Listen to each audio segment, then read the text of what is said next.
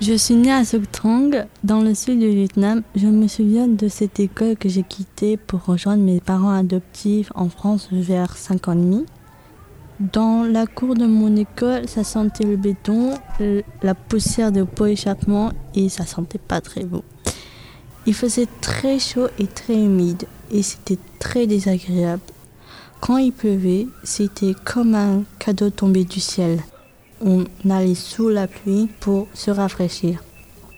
Je me souviens du faux, le bouillon que l'on donnait à la cantine du piquant qu'on retrouvait à peu près dans tous les plats. Je me souviens que pour dessiner, il fallait aller par terre et je détestais ça. Le sol était froid et on n'avait ni chaussettes ni chaussures. On avait toujours les pieds sales. Encore aujourd'hui, ça m'est resté. Il faut toujours quelque chose entre le sol et moi.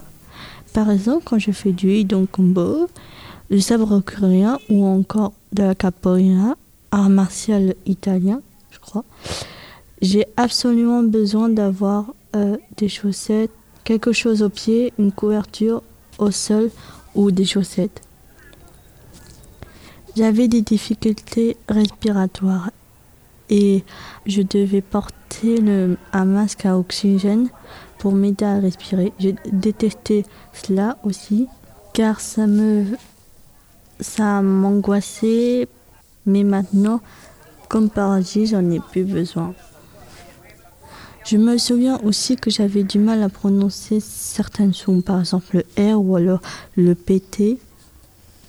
Je faisais de temps en temps des soutiens avec des étudiants où on était installés sur les lits traditionnel vietnamien, une sorte de grand matelas entouré de cloisons. Là encore, j'étais éloignée des autres.